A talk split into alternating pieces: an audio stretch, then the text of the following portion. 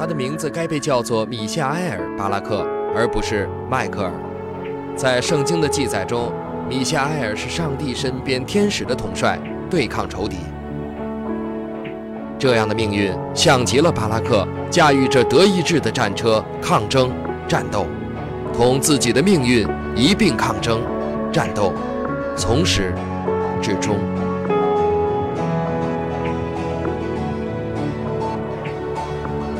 一九九七年是那份抗争的开始。二十一岁是巴拉克留给我们初始印象的年纪。他穿越了整个德国，从第三级别的联赛来到德甲。这个爱看电影、喜欢烹饪、热爱速度的男孩，从东部的家乡开美尼茨来到西部的足球之城凯泽斯劳滕，随即就经历了一场德甲历史上最梦幻的神话。他刚刚加盟的凯泽斯劳滕队，在回到甲级行列的第一个赛季就夺取了冠军。那是巴拉克的处子赛季，尽管他整个赛季只出场了十六次，作为首发只出战了两场比赛，没有进球，但他却感受到了梦想成真的狂欢。如果说这样的开篇还有遗憾，那就是巴拉克还不是这支冠军球队的主力球员，他只能在领奖台上。旁观队友高高举起冠军奖杯。在凯泽的第二个赛季，巴拉克十四次打满整场比赛，并攻入了自己德甲的处子球，一记精彩的任意球得分。任意球也从此成为了巴拉克标志性的射门方式，而他的超级远射也已经成为了攻城利器。但整个赛季的大部分时间里，他还是坐在替补席上。为了首发，巴拉克拒绝了凯泽斯劳滕为他递上的四年合约。二十二岁，那还是一个梦想胜过一切的年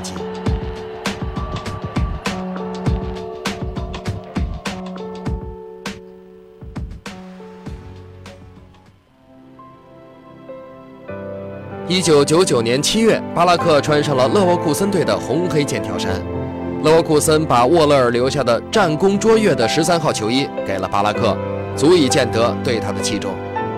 十三号也从此成为了巴拉克终身披挂的号码。除了球衣，在当时德甲最豪华的中场组合中，米夏获得了他梦寐以求的主力位置，他还与冠军无比接近。两千年五月二十日，联赛最后一轮，勒沃库森领先第二名拜仁慕尼黑队两分，只要一场平局，他们就可以带走冠军。当他们赶赴慕尼黑南部翁特哈星队的主场时，冠军的 T 恤衫已经印好，庆功宴已经就绪。在另一块球场上比赛的拜仁，只用了二十分钟就取得了三粒进球，而第二十一分钟，巴拉克却打入了那记著名的乌龙球。连巴拉克自己也感到不可思议。他在后来的回忆中说：“我在整场比赛中只回撤参与防守了那一次，就把球碰了进去。”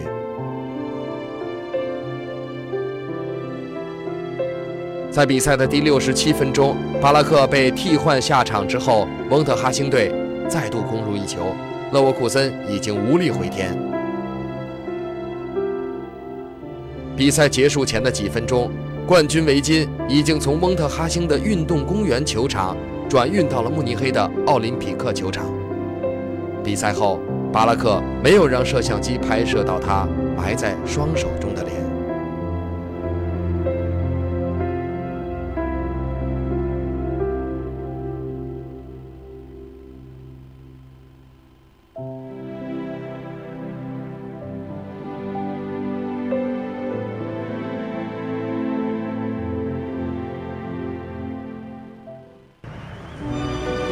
两年后的零一到零二赛季，巴拉克已经成为了勒沃库森的领袖，联赛打入十七粒进球，成为了他职业生涯进球最多的一个赛季。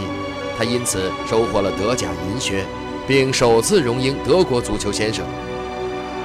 在巴拉克的带领下，药厂球队在那一年的联赛、杯赛和欧冠赛场上齐头并进，但结果却如巴拉克所说，不可思议。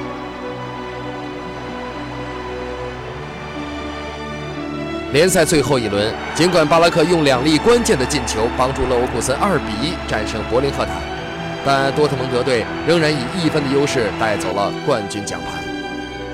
德国杯决赛，勒沃库森2比4不敌沙尔克。而在巴拉克最期待的欧冠决赛当中，一路杀进决赛的勒沃库森只能眼睁睁地看着齐达内的灵光成就经典，奇迹似乎从来没有属于过巴拉克，幸运也是如此。算上2002年世界杯的亚军，一年之内四个亚军，一个更像是宿命的论断，在巴拉克的生命里从此被无数次的提及，大雨不止，却洗不去内心的隐痛。二十五岁的巴拉克已经享尽世间对他的赞誉，却也尝尽所谓宿命论的捉弄。当那些从指尖溜走的冠军成为一次再一次命运的轮回，便是怒吼，便是高亢的回击。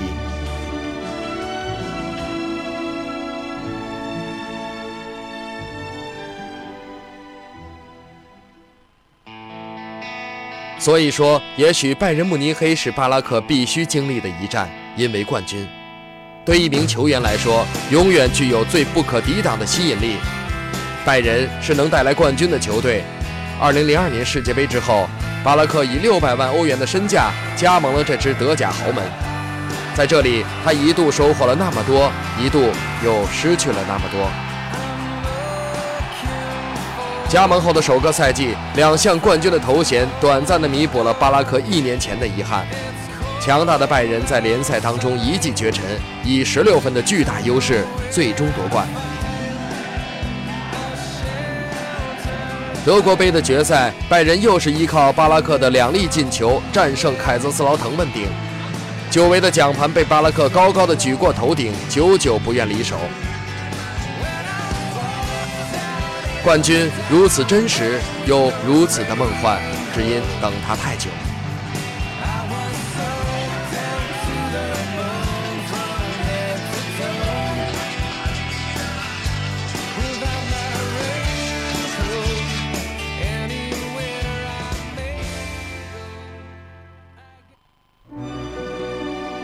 但巴拉克却不是拜仁的救世主。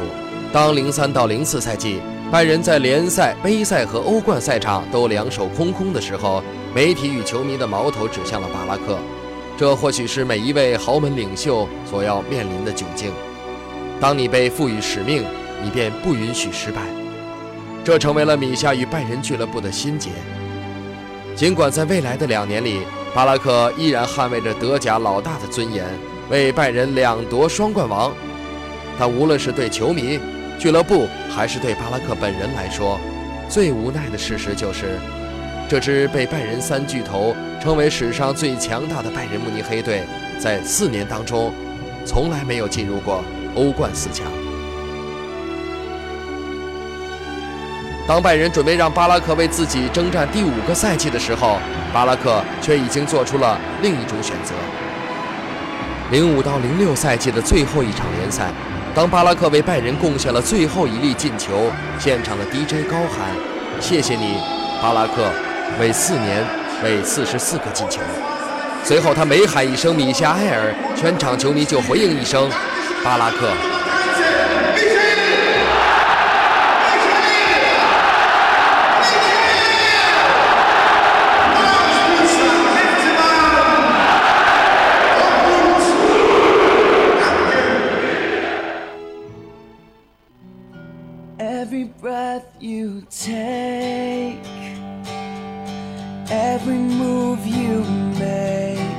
当巴拉克走上领奖台，分明他轻视过脸上的什么；当他低下头又抬起头，似乎不见了什么。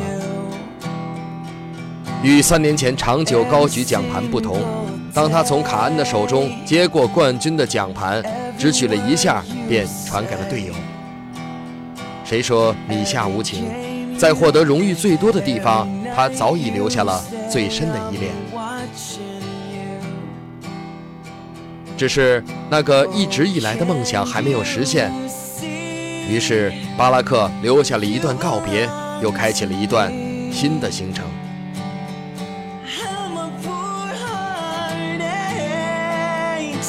当他把十三号巴拉克的名字印在切尔西的蓝色球衣上，那是他最后的期待。零七到零八赛季，切尔西承载着巴拉克的梦想，一路拼杀到了欧冠决赛。只是结果却再次成为了宿命论的根据。在莫斯科的滂沱大雨当中，巴拉克在点球大战中第一个出场，他已经不会允许自己再错失任何的机会。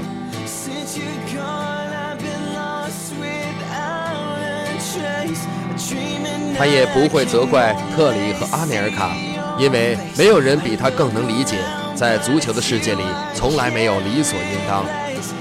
只是巴拉克又错过了一下，他会想起两千零二年的那个夜晚吗？同样的一夜。也许他只想到了卷土重来。一年之后，当蓝军在欧冠半决赛中将强大的巴塞罗那压制到近乎无路可退的时候，一个叫赫宁的裁判阻挡了这场几乎到手的胜利。这成为了巴拉克最震动人心的画面。当裁判拒绝对禁区内手球做出判罚，巴拉克近乎疯狂的怒吼和几近狰狞的面容才会显露，他有多么的不甘心。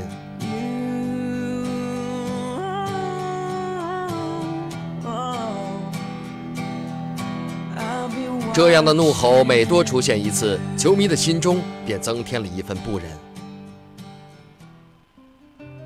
或许零九一零赛季算是一点补偿，当切尔西收获了英超联赛和足总杯的双冠王，创造了舰队史上的最佳战绩，巴拉克也成为了这一历史时刻的亲历者。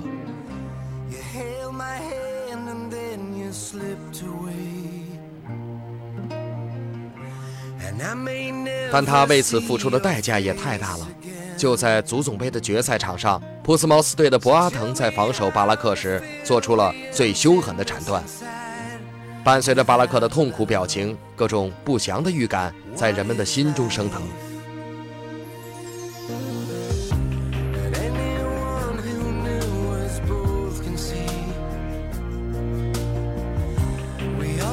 随后，在队医无法对现场情况做出处理的时候，巴拉克被搀扶下场。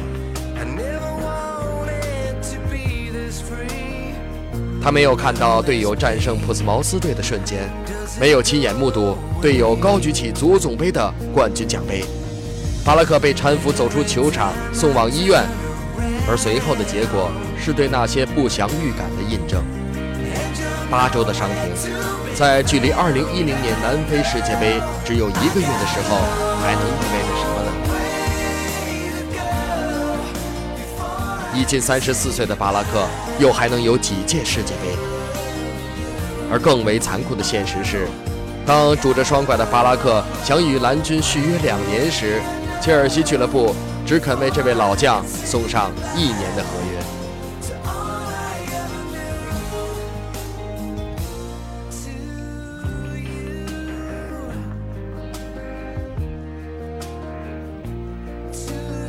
无奈的巴拉克以自由身回到了自己的成名之地勒沃库森。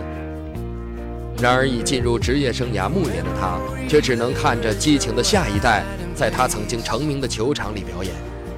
两个赛季，他只出场了三十五场联赛，攻进两球。那个内心无比坚强的米夏，已经无法从主教练的眼中看到期待。在两年的合约到期之后，强硬的巴拉克没有与球队续约。尽管美国与澳洲的球队的名字不时传入人们的耳中，但只有那些真正看过他踢球的人才会懂得：当一支球队无法承载那个强大的、始终战斗着的巴拉克的梦想，那么他宁愿选择离开。米夏漂泊了十五年，经历了四家顶级俱乐部，却没有一站对他是完美的。生活本不完美，但我们还是感叹巴拉克的缺失太多了。他不缺少冠军，但他收获的远不及他失去的。他不缺少尊重，但他本应得到更多。他始终饱含战斗的激情，但幸运的光环却只肯照耀他的背影。他用强大的意志力带动身边的每个人，却带不来一个应有的结局。这就是他让我们隐隐心动的原因。直到最后，这个带给你无数次激情瞬间的男人，都没有带给自己一次像样的告别。也或许他已经拥有了最好的告别。二零一一年，当巴拉克代表勒沃库森征战欧冠，回到斯坦福桥的时候，蓝军球迷的掌声是对他最好的送别。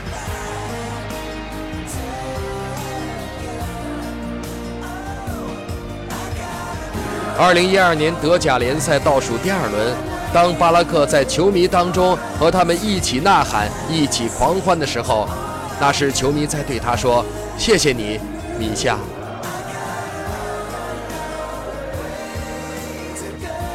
一段伴随着遗憾和缺失的职业生涯，却被巴拉克演绎得热血沸腾。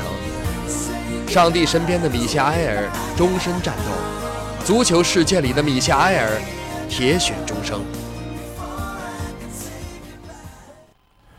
回顾了巴拉克的俱乐部生涯之后呢，接下来跟您聊一聊他的国家队的生涯。那么，自从九零年世界杯联邦德国队获得冠冠军之后呢，在接下来的十年的长达十年的时间呢，德国足球呢是陷入到了一个低谷期。但是从二零零二年开始，在卡恩巴拉克的率领下，呃，德国足球开始了他们的复兴之路，取得了一系列的优异的成绩。二零零二年世界杯的亚军，零六年世界杯的第三名，零八年欧洲杯的第二名。在一零年南非世界杯，正当巴拉克准备率领球员们。率领他的队友们一起再向冠军发起冲击的时候，刚才这个短片大家已经看到了，他却因伤最终错过了这次世界杯。不仅如此，由于他跟主教练勒夫以及跟德国足协之间的矛盾，使得他最终也没有迎来自己属于自己的一个告别比赛。我想，对于国家队的层面，这对于巴拉克来说不得不是一个遗憾。接下来，我们来了解一下巴拉克的国家队的生涯。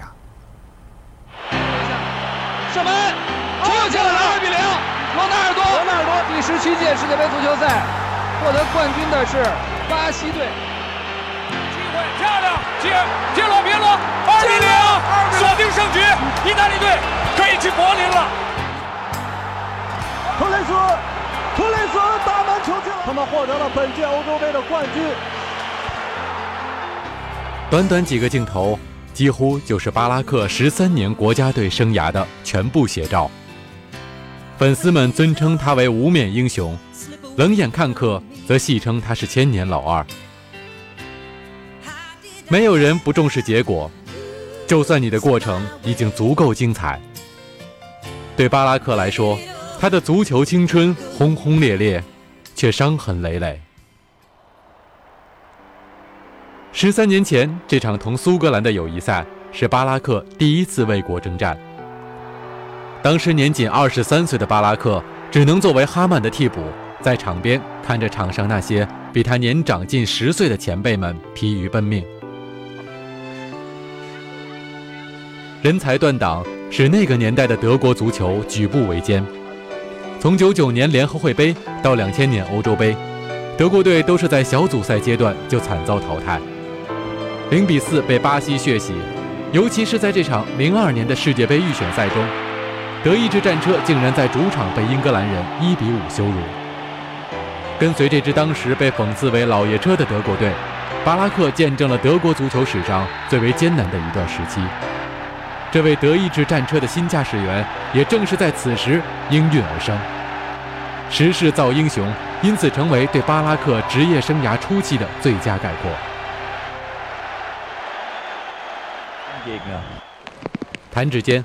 二零零二年世界杯如期而至，几年来一直处于低谷的德国队赛前并未被看成夺冠热门，他们的状态就像他们到达韩国这天的天气一样，让人担忧。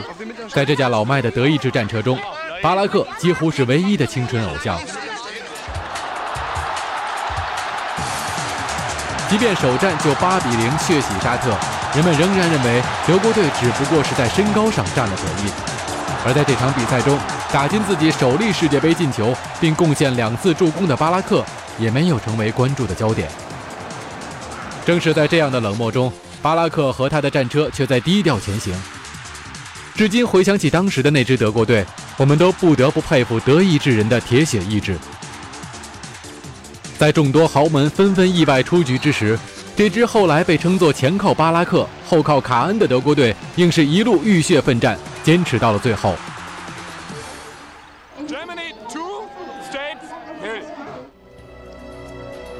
虽然没有球迷们的预测乐观，但是八强战面对疯狂进攻的美国人，巴拉克和卡恩之于德国队的重要显露无遗。在狮王一次坚守城门之后，巴拉克在场面被动之际头锤定音，助战车惊险晋级。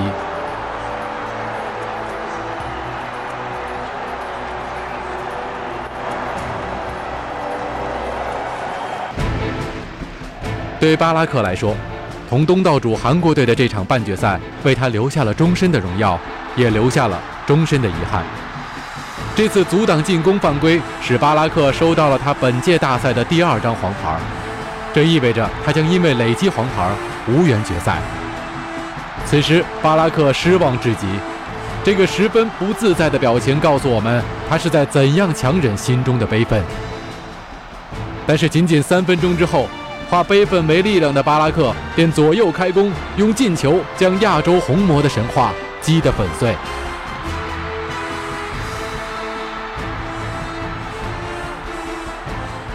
战车的旗帜在一片红色的海洋中孤独而骄傲地飘扬。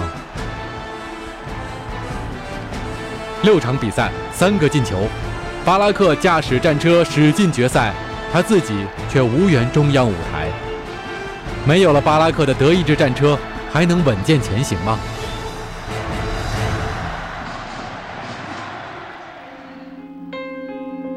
接下来便是德国人再也不愿去回忆的一场比赛。里巴尔多，里巴尔多射门，哎，补射球进了，进了！蒙德尔多打进了他个人本届世界杯的第七个进球，巴西队一比零领先。少了巴拉克的德国队完全丧失信心，在罗纳尔多锁定胜局之时。镜头对准了替补席。二比零。此时的巴拉克已经足够坚强，能够冷静地接受这一年当中属于他的第四个亚军头衔。一段记忆之所以刻骨铭心，是因为繁华落尽，心痛犹存。这个夏天，只能远眺金杯的巴拉克，虽然眼神中满是失落，但希望还在。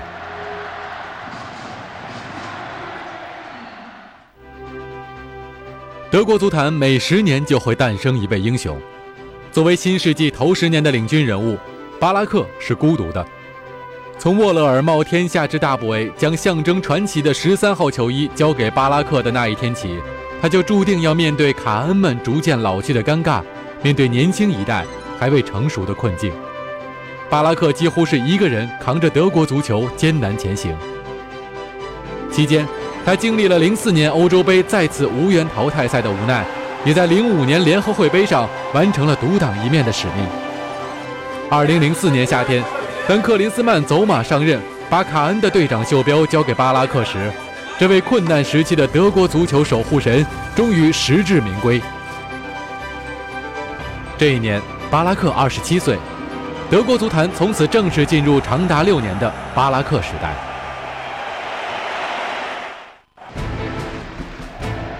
二零零六年的夏天是每个德国人的节日，对这个疯狂热爱足球的国家来说，这次本土世界杯除非夺冠，否则一切等同失败。带着国人的巨大期望，蛰伏多年的德意志战车信心百倍。拉姆、施韦因施泰格、波多尔斯基等一批青年才俊逐渐成熟。巴拉克明白，这一次也许是他职业生涯中最好的机会了。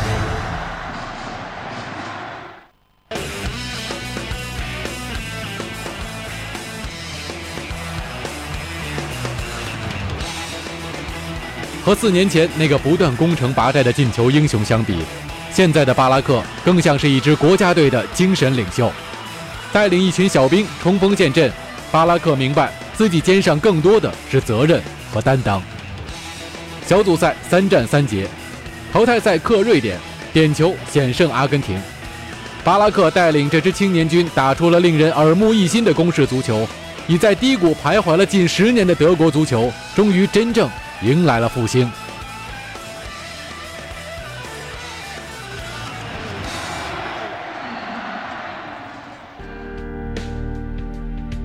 但是半决赛面对灵魂附体的意大利，巴拉克兢兢业业却疲于奔命。他的战车苦守了一百一十八分钟，却在最后两分钟被炮弹击中。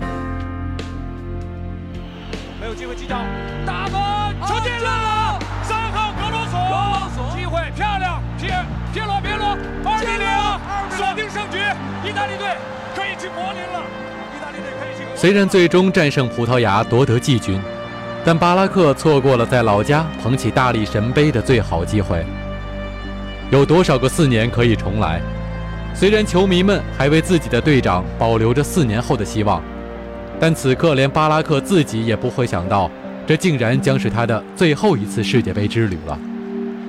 战车之魂手捧金杯的这一幕，真的变成了一个虚无缥缈的夏日童话。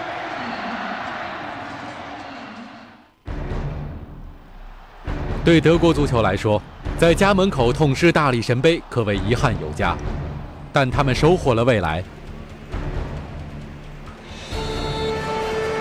二零零八年，马力强劲的德意志战车再次向欧洲冠军发起冲击，但是小组赛次战，前进中的战车就遇到了来自克罗地亚的猛烈炮火。难道宿命又要巴拉克第三次承受欧洲杯小组赛即遭淘汰的厄运吗？这一次，决定德国人命运的是他们的表兄弟东道主奥地利。虽然实力上的差距无法弥补，但奥地利队的表现值得尊敬。在这场精彩不足却激烈有余的小组生死战中，巴拉克再次成为德国足球的守护天使。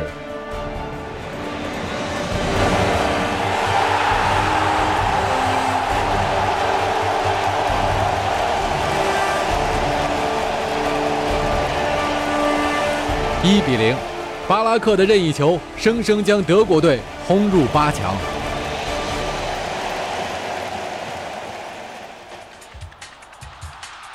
起死回生的战车终于找回了德意志足球的精神。在与 C 罗的直接对话中，巴拉克用进球证明了谁才是更称职的队长。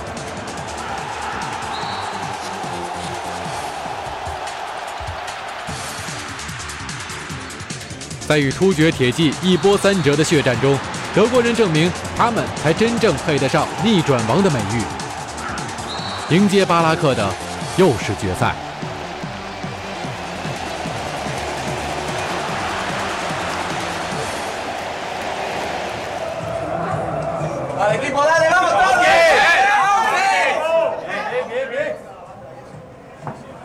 决赛前，德国队员大声喊出的正是队长巴拉克的心声。这一次，他和奖杯之间是咫尺，还是天涯？在灵活的斗牛士面前，德意志战车显得笨重。对仅靠意志力战斗的德国队来说，巴拉克精神领袖的作用更加重要。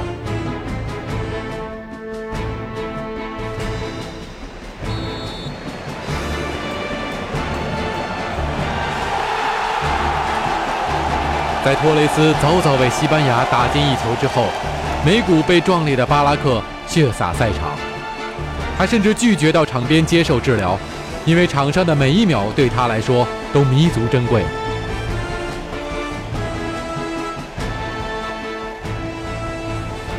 下半场，在年轻的球员已经放弃希望之时，唯有他们的队长还在努力。但是，一切已经尘埃落定。巴拉克的国家队命运再次如同海市蜃楼般，夺目依旧，却逃不过稍纵即逝的命运。这一次，他还是别人庆祝的背景，只能在决赛的舞台落幕之后黯然离开。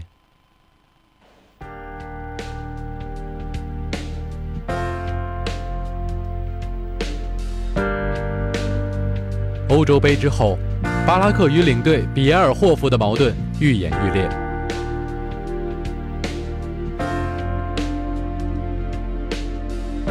同时，在同威尔士的世界杯预选赛中，进球无果的波多尔斯基郁闷之下，竟然公然给了布置战术的巴拉克一个耳光。这次耳光门事件使巴拉克与年轻球员之间的矛盾也公开升级。更让巴拉克伤心的是，在2010年世界杯开赛前一个月意外受伤，通往南非世界杯的大门在这位伤痕累累的队长身后重重关闭。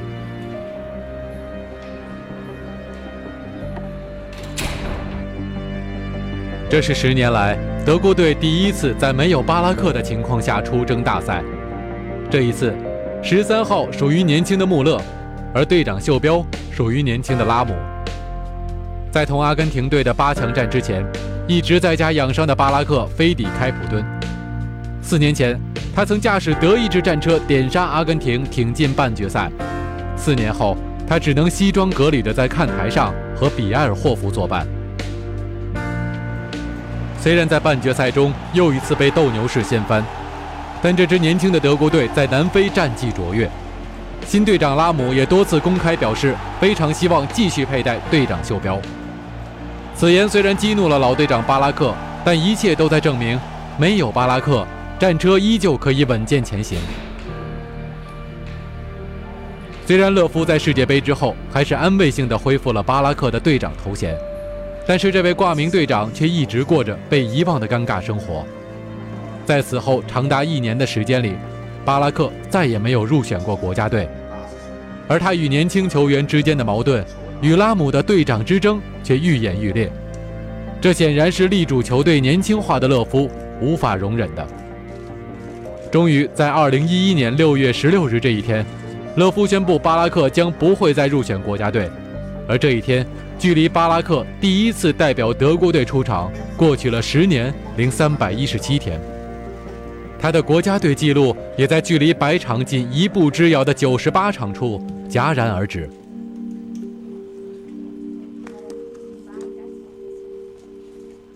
就这样，巴拉克最后一次为国征战的比赛被定格在了2010年3月3日同阿根廷的这场友谊赛。德国队0比1败北。那时没人想到，这竟然是巴拉克国家队的告别演出。一位足坛硬汉的传奇故事，竟以这种方式轻描淡写的画上了句号，未免让人心酸。也许。对于这位战车之魂，我们只需要记住，曾经“巴拉克”三个字就是德国足球的全部。